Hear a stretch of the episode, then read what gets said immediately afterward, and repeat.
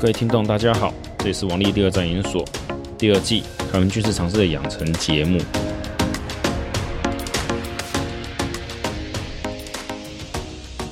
我们这集算是插播，就是乌俄战争已经一个月了。那前阵子虽然说俄罗斯提出了第一阶段结束的说法，哦，我们先不管他讲的如何了，但至少代表某一个程度的结果。啊、真的就撤兵吗？我也不这么认为啦。所以，我们来算个嗯小小的结论啊，小结啦，也不是总结哦。总结可能很多年后才会知道。首先，第一个哈、哦，就是嗯，在讲第一个事情前，我想跟各位先提一些前提跟概念，就是我们怎么去看待这场俄罗斯攻打乌克兰的战争哦，这已经是战争，这是明确的。我们要怎么角度去看它？这其实看个人。但是呢，在现代哈，尤其是大量的，这算是第一次哦，大量的社交媒体、社群、网络社群可以不停的传递各种的影片跟即时资讯的时候，而且呢，你说什么地方有没有被攻陷啊？如何在通讯畅通的情况下，其实都很明确。俄国那边也有很多的影片，所以其实不要再说什么单方面的什么媒体资讯这样传播，这其实很好笑。会这样认为的人，大概都以为别人就他认为的另一边都没有去看他讲的那一边的资料。哦，像我就被人家讲说怎么都没有看俄国的资料，有啊，怎么会没有？哦，不过很多东西有一种叫做，人家说叫做证实与否啊，这个有些事情是要去确认的。像有些网站就有定位，就是被摧毁的东西的照片在哪边，这都算是个佐证。不过严格讲，我们也只能知道个大概。什么叫大概？就是有些地方就是陷落了，有些地方就是没有。像什么？我举个例子，像马里波尔就在乌克兰的南东南部，还在持续被围攻嘛。这个不要说是英国的 M 先生的战报，俄军自己也在打。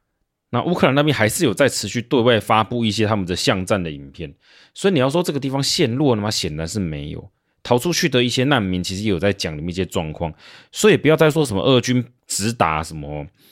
呃，只打亚速营啊，不打、平民之类，这个我觉得不要再闹了哈，真的不要再闹了。第二个就像是说，我们啊，上次我那个粉专有提到，南部那个港口被乌克兰袭击，就表示其实俄军虽然说在东南边南部这边看起来是有占领这些区，但它并没有很。很好的，完全的控制住这些地方，更不要提像北边哦，北部的城市，像我们应该怎么翻译比较好？应该叫做切尔尼、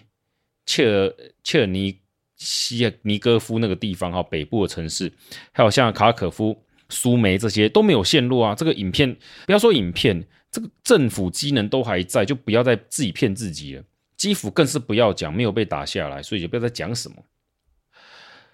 这就是事实。没有打下来就是事实，为什么没有？我们可以再来讨论，但是不要用没用这个这，但不要用这个东西凹，好很难看。我们讲第一个就是俄乌战争这场的前提的战略上面来讲，它到底是怎么演变的？我想这要放到好几年前，其实俄国在乌克兰边境的驻军跟他们后来征兵，其实就是以。克里米亚南部方面，还有那个东南，就是他们讲顿巴斯，就他们说承认卢甘斯克跟顿涅茨克两个共和国那边为主，而且后来很清楚了，很多人被派出去第一波攻击的那个军队，也就是他们自己的所谓的叫原乌克兰的那个国民哦，所以也不要再想象说什么，嗯，你投降啊，或者怎么样就会配合就不会有事哦，你一定是炮灰。总之呢，在初期的规划来讲。俄国其实没有规划从北面进攻，因为你看他的驻部署就知道了，他们在北方的那个压力始终都没那么多。你要说他们认为乌克兰这个几个边境，像我们说卡尔科夫这个几个城市可以轻轻松松打下，我也不认为俄军会这样想。但他们这种布军法，就代表他们打一开始的想法就只是乌东整个方面。我们可以讲啊，所以从那个叫克里米亚。往北边走之后，往西边就现在他们讲说，我们应该翻译叫赫尔松，搞克松、赫尔松这个地区。往东边就是打通到现在马里波尔这边到乌东，连成一个就是整个亚速海的控很完整的控制区到东北边，从卡可夫的那个南边这样切出去，这个是没有变的，不会有错的。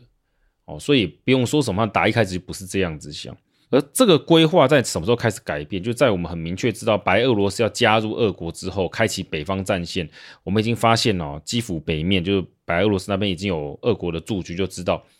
这个打法就会不一样。而这打法有几种打法可能？第一种就全面进攻嘛。那为什么大家认为不可能？兵力太少啊。这种兵力在军事上会成功，一定要仰赖政治上哦。再讲一次，军事上要成功，一定要仰赖政治上的优秀判断。也就是于现在我们知道的，俄国以为乌克兰会不战而降，或是迅速逃窜。大家还有什么？就是我们说，呃，乌克兰民众会载歌载舞的上街迎接俄国的那个入侵。啊，一旦没有发生，就完蛋了。好，这叫全面入侵。第二个方案就是我们说比较合理的，也是看来比较可能的，就是。基辅北面的白俄罗斯，因为他们距离太短，所以很可能只是一种辅助的佯辅助进攻的佯攻，就假装进攻的意思，盯住基辅的部分兵力。因为我们在战前知道，乌克兰在靠近顿巴斯，就是乌东哈，乌克兰东部这个地区，大概有六到七成的我们说正规军都在那边。所以呢，如果我们要减轻乌东的压力，要去进攻乌东的话，理论上就是要让这边的部队部分回防到基辅，因为基辅一旦陷落，这个涅伯河以东完全不见。哦，没有，乌克兰再也拿不回来了，这是地理跟军事上的事实。那接下来问题是，他们究竟会从哪些轴线？哈，我们叫轴线，就是所谓的哪个方面进攻？从北边哦，就是聂伯河从东跟西，这有两个方向嘛。那个我们刚刚讲那个什么切尔尼西夫那边是不是？其实我不会念这个，我不大会念那个斯拉夫的发音哦。另一个就是往苏梅跟那个卡可夫那个方向。不过往那边走的话，其实有点怪哈。我们先不论。最可能的方向其实就是从卡可夫那个方向哈，不管你要打下卡可夫还是不要哦，看你看俄国的想法。因为现在情况是越靠近东边，俄国的制空权跟那个叫做火炮威力就越强。卡可夫就算不打，乌克兰驻守在那边的部队应该也很难做逆袭回去。所以集中兵力切掉，就从克里米亚到卡可夫那切掉乌东这一块，造成既定的事实，也就是现在。俄国宣称第一阶段结束之后的第二阶段哦，要做的事情，其实这个是俄国俄国原本军方的打算。看不出来，我不会说什么，不过我只能说，如果会认为那个薄弱兵力就代表俄国打一开始就真的是像他们宣称的要惩戒乌克兰，达成他们的打击目标，我觉得就跟台湾那种统派一样了，幻想太严重，根本就没有那种兵力做到。乌克兰不是一点点人呢。乌克兰的那个兵力跟俄国比是没有差到十倍，空军空军是有啦，但是陆军实际是没有差到那种庞大的数量，除非你认为乌克兰很软，一打就崩掉。那么我们从战略上来看，俄国显然有一些问题，这现在大概也很清楚，我们也不用再凹了。俄国内部的就是分所谓的我们简单的区分哈，很粗暴的区区分就有分军方跟所谓的叫做国安情报，就是普京的体系。原本的计划应该都是军方去规划的，所以它的部署很合理。所以大部分在观察，还有看一些美国那种西方智库，看俄国最初的部署的时候，其实他们都认为应该都是这个样子。那至于为什会打到哪里再说，但一般来讲都认为不会超过涅伯河，因为嗯兵力不足。好，再讲一次，兵力不足，你可以占领，但你无法控制，无法控制就有补给线铺路的问题。那一般来讲都会认为消灭。乌克兰的正规军就是我们说大概六七成在乌东最合理，因为一旦消灭掉之后，乌克兰不谈和都不行。你的装甲部队等所有的重量都消失了，除了民兵之外，就你只能打防守战，没有进攻逆袭的能力了。那为什么后来会发生这个情况？其实就是政治决定军事嘛。普京最后把指挥权拿回去了，为什么？各位要想想，普京他的任期到什么时候？他在位已经几年了？你们能想象一下，像现在，比如说民进党的中生代四十岁的，还要再看蔡英文执政二十年，然后他六十岁才准备可能去继任吗？正常的政治任务都受不了。在俄国也是，大部分的人其实不见得是希望普京一直在继任下去的。哦，他每个人都有个，大家都有前途要想。所以军方的计划成功的话，那么军方的发言权就会提高。事实上，如果照原本军方的规划，应该已经成功了。那么在这个情况下呢，我们可以去想想看，诶，如果是这样子的话，那普京在想什么？他显然不想让军方的势力抬头，所以他采取的是相信可能是情报单位认为乌克兰的俄国人会帮忙哦，第五纵队，还有乌克兰的抵抗力很弱。反正不管你要怎么讲，反正最后他就是采取了这个全面进攻，三四千以上那种多线攻势。哦，目前来讲应该是四个轴线，结果就是如此。为什么说原本的做法会成功？因为原本的做法在各国的判断下，因为乌东已经是几乎是既成事实了。是乌克兰如果要收复这两个失土，他们反而要打进去很困难。那在北约跟美国都不想介入的情况下，俄国如果只专注对乌东的攻击，嗯，应该就不会遇到我们现在讲的什么满地标枪刺针的情况哦，状况不会那么严重。而且在乌东这个地方单单独就这个地方进行攻击，他遭遇到的民众抵抗也较小。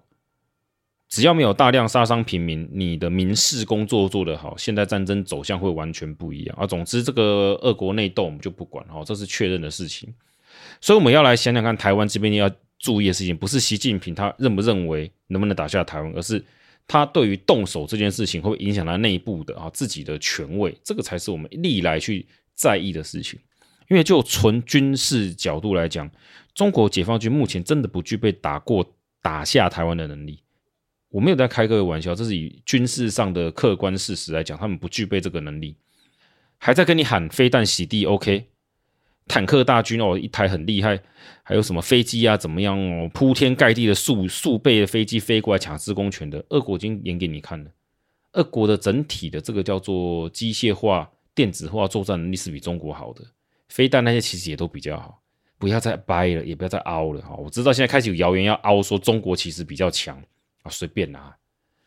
既然没有的话，所以我们要学的就是如何在这当中了解到，哎，中国可不可能发动对台的攻势，只是因为他们内部政治需求。就这个方面来看，政治面上他怎么去做出军事的决定是比较适合的事情。当然，这个东西可能就是看情况。在现在俄国已经发生这个状况下，美国我知道的管道下，他已经压了很多的那个筹码在我们说东亚上。中国现在要发起这个。行动我也只能说完了。如果在俄国开战的头两周，就是美国他们还在焦头烂额、战事还不明确的时候，中国就第二周就对台湾发起部分有限度的攻击，那么确实有可能让欧美国家，我们说就贝多利分之下，赶快跟俄国谈一个大概结果，因为核心力跟边陲力这是不同的，美国不会愿意在台海这边丧失掉太多的主动权。OK，这个已经结束就不管。好了，那我们来谈一谈，在战术上有哪些东西我们要去看、去学是可以看的。第一个就是这个俄国的战术，我们叫营级战、营级战术、战斗群这个东西，已经目前看来的感觉哈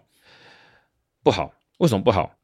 各位知道这个美国的师级编队呃编制哦，现在开始降成大概一个大概约，我记得三四千、四五千的旅的战斗群哦，跟我们的联兵群有点类似的概念啊。这个也有美国陆军他们去做过研究，所以这个不是我自己在讲。一个营级战斗群的叫做我们说好一个装装甲实力，它的车辆战车大概几台？哦，一般来讲，如果只有个装一个一个战车连的话，大概就是十台八台啦，十几啊，算十几台。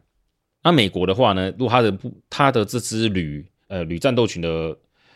是做装甲的话，应该有到几十台以上。诶，数字有点忘记，反正多很多很多倍。这意思是什么？就是我在第一集有讲到过，今天遇到战损哦减员，你的部队实力会下降。那俄国的状况是，他们如果就有十几台车，他战车被打掉三四台，这支部队的战力严格说就减到零了哦。不，这不是打电动哈，因为战车它有一些战术编队的东西，还有它的实力。如果它只剩下那个五六台，它就要重编，不然它的战力会大损。可是如果是美国，它有个三五十台坦克的话，损失个三五台，对整体实际是不会有影响的。那你说那个营级战斗群把它编成旅的规模嘛？就我们说后面一个指挥嘛，一个呃，就说营的后面嘛，我们找个中校上校指挥三五个营级的群不就得了？对，没有错。可是当初俄国在做这规划的时候，他们就有他们的想法。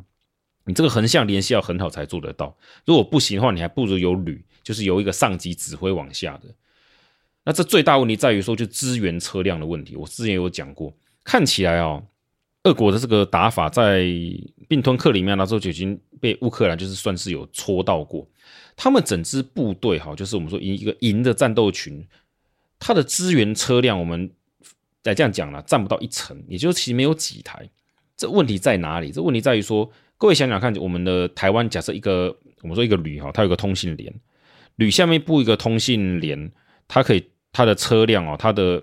还有就是我们说支援车辆，你把它算算进去有几台？台湾比较没有这个问题，是因为我们是本土防卫作战。可是你在进攻上面来讲，你的通讯范围，比如说你我说你一天进攻了五六十公里，你的通讯车辆，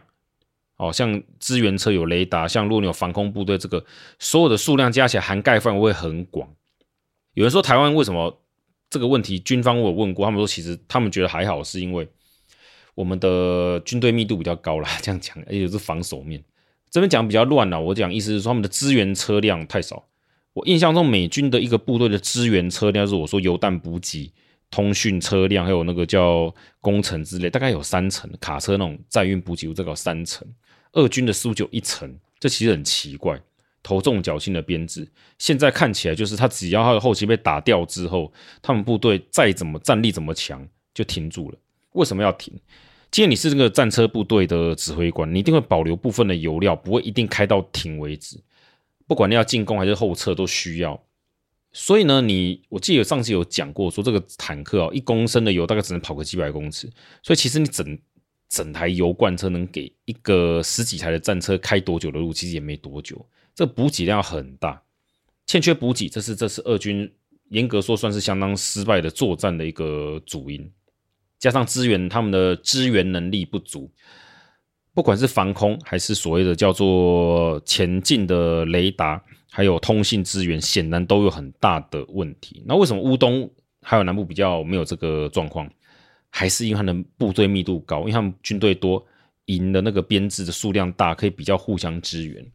而在北部卡可夫往北到基辅这边的部队，就常常遇到这些问题。所以这个可以值得我们借鉴，就是我们是不是在降边跟我们说缩编部队的时候，我们的支援车辆的用途，因为我们是本土防卫作战，我们没有要反攻大陆，所以理论上油弹补给车的弹药可能还好，因为弹药这个东西极端点来讲，真的遇到作战时，我们临时征召一些小货卡用，其实都是没什么问题的。油油车可能比较是问题，不过你登陆作战啊，我们反登陆这个叫做需求，可能应该也没那么严重。好，但这个可能小型化、分散化可能比较需要。啊，因为考虑到登陆作战的情况，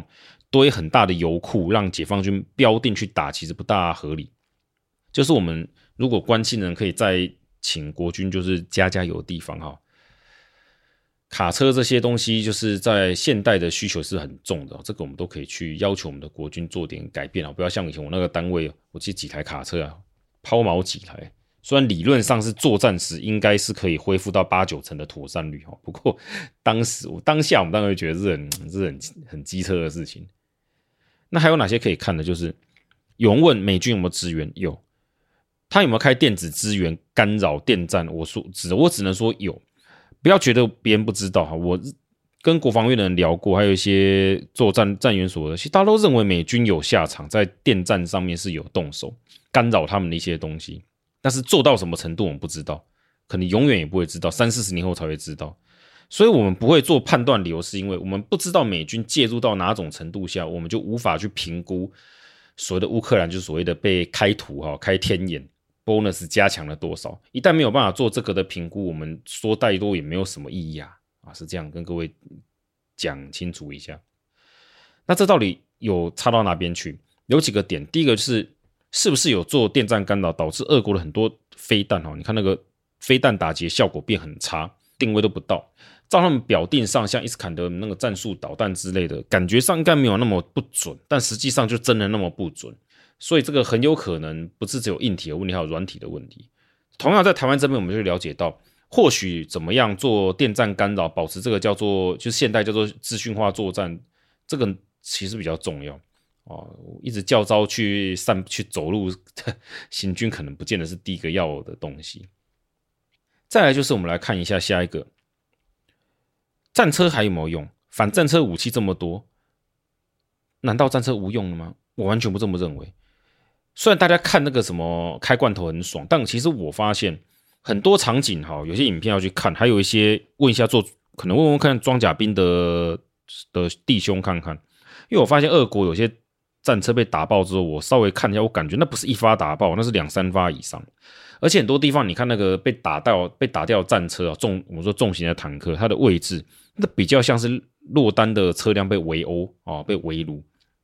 不是说一个车队啊，车队前进中被整个被歼灭掉，会整个车队被歼灭掉，是他们叫做空降军的叫轻型的那种装甲轻型装甲车，因为那种轻型车辆，你只要被像我们说标枪这种比较这类的火箭，呃，叫做反坦克反装甲武器一打，大概就爆掉爆掉了。所以这意思其实告诉我们，其实我们真的还要保留重坦克、重战车的那个的实力，不能当做没有。轻装的坦克遇到这种反坦克单兵的反坦反装甲火力，其实很脆弱，稍微埋伏伏几下，可能整个车队就不见了。可是坦克不是重坦克，你要打掉它，扣掉几个我们影片有看过，我自杀攻那个那乌克兰应该是在自杀攻击外，大体上你要把一台坦克打到失能，要用很高的火力去攻击，不是有一发，是很多发。就乌克兰为什么要求几百上千发的那种叫做反装甲反反坦克飞弹啊、标枪、刺针，是有个道理在的。同样的，像刺针，它的命中率也没有想象中那么好哦，很多被击落都是在单独行动下被埋伏、被埋伏。这其告诉我们的是，今天我们要面对这样解放军的空中突击实呃空中突击部队的话，其实我们怎么做好埋伏啊，让我们的这个叫低空防御的野战防空的这个武器，有发挥最好的效力。要击落他们的直升机一点都不困难，因为他们从海对面渡海而来，就算用直升机登陆，直升机登陆舰那个数量也不会多，它能进入的角度始终是那一些。我跟各位解释啦，你今天如果你要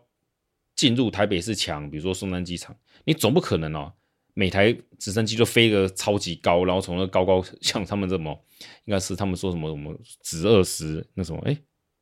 我忘记是哪一款，说可以飞到三千公尺高空那个直升机，飞那么高干嘛？当靶嘛？哦，所以他们能进来的路径就是那几条，像淡水河口这些地方，我们能做好伏击，其实军方有啦，军方都有做这个规划，其实没有什么太大问题，我们不用太担心了。担心他们担心他们有数以百数百台这个 突击，我觉得是想太多。而我们还有什么可以做？就是也不要过度迷信这个。像我们 M one 进来之后，就我了解。因为中国没有任何一款反装甲武器，个人携带那种单兵反装甲武器可以打爆 M1，可是我们的 M60 跟勇虎应该是可以。那有这个之后，我们的步兵的支援的叫做士气就会很高，就是你有一台绝对不会被解放军我们说叫登陆的那个叫做登陆部队打爆的坦克在旁边，心理上的那个安定是很高的。城镇作战不是只有说防护能力，我想让各位了解一下，这是乌克兰的防卫叫做。著名哦，居住地著名作战上很成功的点就是，各位知不知道，你士兵要士气休息是很重要的，在有屋顶的屋檐的地方下休息，有热食可以吃，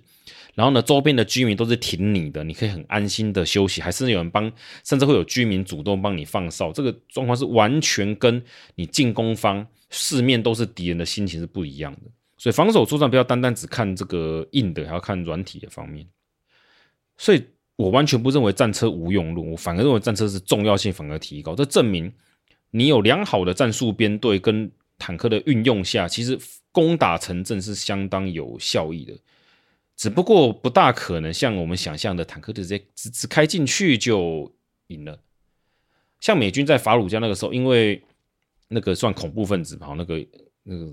那些人，他们有只是算是比较轻型的火箭筒，没有像是这种专门的反坦克武器，所以他们的。那个什么，美军的坦克才可以开到城镇中做进阶支援，俄军不能这样做，理由是太多武器都可以打爆坦克，所以他们一定要做密集的支援编队，这个扫过去。这也代表一点就是，如果他们在，我不知道有没有看到，他们在打一些比较，我看那个房子比较低矮的，没有高楼层的那种的城镇下，好像叙利亚那种情况下，俄军打得还蛮顺手的，因为他们只要把那个轰空开过去，就没什么问题。可是遇到像马里波一些比较大的城市，开始就有就开始有很大的问题，因为你没有办法靠战车炮或火炮把那个我们说三五层那种，我们说好像叫很像是我们国宅啦，哦，各位不知道那种国宅就是一几十户啊连栋那一种，你打不爆的哦，你无法把它全部摧毁，它的结构柱太多，你摧毁不掉。这些房子空间里面只要有躲人，就可以随时给你的坦克部队来一发，所以导致你要用大量的步兵去清理这些房子，逐栋逐户清理，徒增损失。这意思就是说，你还是可以依靠战术战车的编队，哈，逐屋逐户逐条街慢慢推进，只是很慢。哦，像那个麦坡那就是这样子，花了几周才打到这个样子。这反而不是证明战车我，这战车很有用。如果今天俄军全部都是所谓的轻装坦克、装甲车，大概已经完蛋了，根本打不进去。因为那种轻装的东西哦，被这些有大量所谓的反装甲武器，乌克兰根本是看到一台猫一台啊。可是坦克并不是这样，我看到有些的例子，我甚至如果你们看俄国那边，他们好像有被打五六发以上，他们没事可以开回去的，就要看打到哪里，要看到打到哪里。没有打到弹药库殉爆情况下，打到车体一些还有甚至反应装甲上，看起来效果也没有想象中那么的不堪，没有那么不堪。至于说上面放什么架子啊、笼子，那到底有没有效，我们也不敢讲啊，因为这个也许有，也许也没有嘛，因为没有实际的状况，我们也不用多加揣测。但至少就结果来看，我们只能说乌克兰这种抵抗方法哈，拼血、拼拼鲜血的抵抗相当有效果，俄军的损失真的是非常的巨大。但这个巨大呢，并不能佐证装甲战车这种现代这种兵器失效。我们只能说，俄军的使用法相当有问题。如果他们是组成旅或甚至师级的编队，有几十上百台的车辆，那么他们在进攻的地方时的整体的叫做效益性应该会提高。也就是说，他们分割成营的战斗群的做法，提高灵活性、应用性跟加强火炮独立作战的能力是没错。可是相对来说，遇到抵抗之后的减员、减员，还有那个叫做什么？车辆减损失后的战力下降也很快，而机动性也造成另一个问题。我想可能各位不大清楚这橡皮筋的概弹性的概念。你机动性很高，一次冲个一百公里，以一个营战斗营，他们叫营级战斗群的补给能量来说，他们的车辆我有去大概看过。除非他们额外去调补给车辆，不管他们的补给车大概就够他开个一天半天就没有了。也就是说，他距离越远，那个车辆来回的距离越长，时间越久，你的量越多，你的油越多，不然你的装甲部队根本无法推进。这个或许才是头几天他们推进的很快速推进之后突然停住的理由，不不见得是后面被所谓的乌克兰截击补给线，而是真的他们自己的补给能量就已经跟不上了。因为反算那个距离哦，各位可以反反转距离跟坦克推进，尤其当你要进攻某个城镇之后，你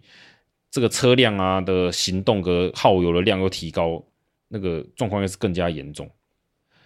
目前看到是这几个，那乌克兰那边有什么值得借鉴的？有他们的征兵太慢，这他们像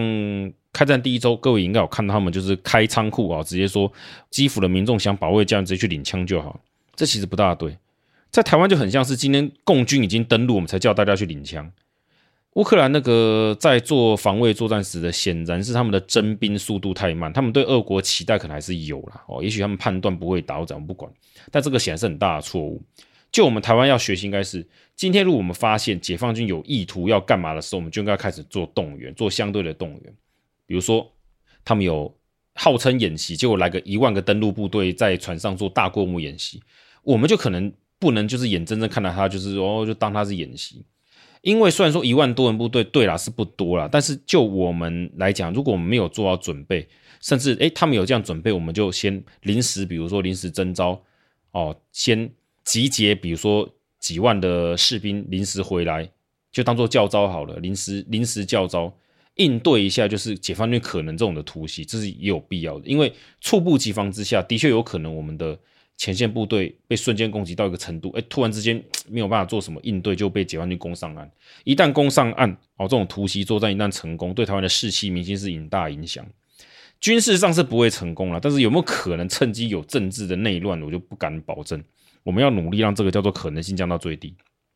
乌克兰做这个东西又太慢，还有另外一个是我们可以了解到，其实这个后面很多问题啊，北约的支援干嘛？其实就我们角度来都太慢，他们很有可其实。我觉得很有可能是因为他们认为俄罗斯根本就不会打，因为不会赢呐，因为他们那种打法不会赢。那如果只是打乌东，他们觉得给你打就算了。事后我看了一些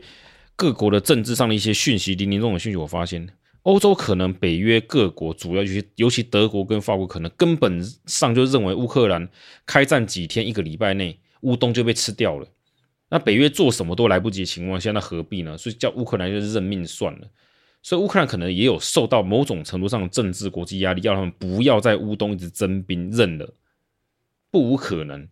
所以送他们什么标枪、刺针这些，与其说进攻，不如说是告诉乌克兰，你们就认了，就是这样子。我们可以让你不用不会被打进来，但是就是可能要对继承事实有比较，就是啊，就认命了，就这个意思啊。那显然普京最后没有做出个决定，才打成现在这个样子。所以我们不能因为这样子就认为乌克兰这种做法是正确的，我们就完全去学乌克兰。我我很不认同国内人就是看到乌克兰这样去学，尤其他们的民兵作战那相关的技巧干嘛？我必须说了，如果我们要打到这种城镇作战计划的话，我还 宁可说我们就是怎么讲，像哎，就直接讲，好像国内像有极光这种算民间团体嘛。里面有时候不反都不错，很优秀的那种战术教官。那国军请他们就去，就是我们把整个国军就是叫做近战啊，近叫做城镇作战的近，我忘记那个名词怎么翻译比较对，就是我们说进阶作战的那个能力训练起来比较重要，不要去做造，不要只是教招什么苦不苦。我觉得台湾很奇怪，我身边我就发现到，其实我跟各位讲一下，我知道军方教招这是做样子哦。很多军事相关的观察家不不以为然，但我必须说他们做的是对的。为什么？因为我身边看到所有对军事不熟都觉得好，教招就是要这样子，吃苦，走远一点，东西背一背。讲白了，就当初我们当兵那种感觉扩张，就希望他苦一点才做教招，这很奇怪啦。但我完全可以理解为什么军方要这样做嘛，因为民众要看这种东西呀、所以我才说提高。民众一般的叫军事常识。如果我们都认为教招做这种就是单纯只是我们说行军走路啊，背枪走一走，哎，结果呢，城镇作战没练啊，炮兵也没练什么开炮，没什么在做这种实弹演练哦，战术演练就单纯只是好像去，好吧，就是去培养同胞情感的话，那其实如果我们民众都认为这样是不对的，那么军方就不会这样做。军方其实非常重民意，我必须跟各位讲，他们就不是笨蛋。所以提升我们的尝试，让我们的军方了解到说我们想看的是什么，很像说，呃，各位有空可以参加极光的活动，知道他们去做这种战术编队的训练哈，近战训练，诶，这样我觉得也很不错。好，军方是有是有军方有合作，但我希望各位就是看能不能就是让这些所谓的叫做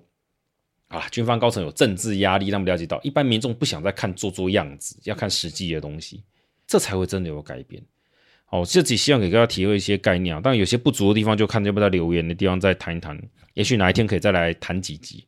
哦，像今天有些空战的部分，我就不敢讲太多，因为不确定的资料太多太多了。我不确定乌克兰到底是真的分散掉了，他战术跑道那些的运用，还有他们的油库的分，就是他们的分散化的运用做到什么程度？像防空飞弹有高空跟那个低空嘛，那个。俄国到现在都没有出动高高空的轰炸，这显然是他们很害怕高空飞弹、防空飞弹高空的攻击。这也代表一点啊，这个俄国打轰了这一下，他们也无法轰掉俄国乌克兰所有的防空能量。台湾这边其实我们民众是大可不用那么担心，但我们不，我也不敢讲太多啊，因为知道实在太少。陆地上的影片多、照片多是大家可以拍，那空战你总不会有有民众飞上去拍嘛，哦。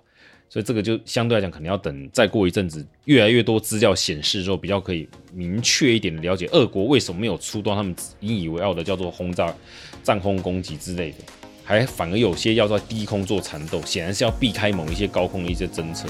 那这东西不了解情况下，我也不知道美军有没有来帮忙开图，所以应该有了，只是开到什么程度我不知道，我们就不敢妄下定论。大概就是这样子，让大家可以做点参考一下啊。这就到这边，谢谢大家。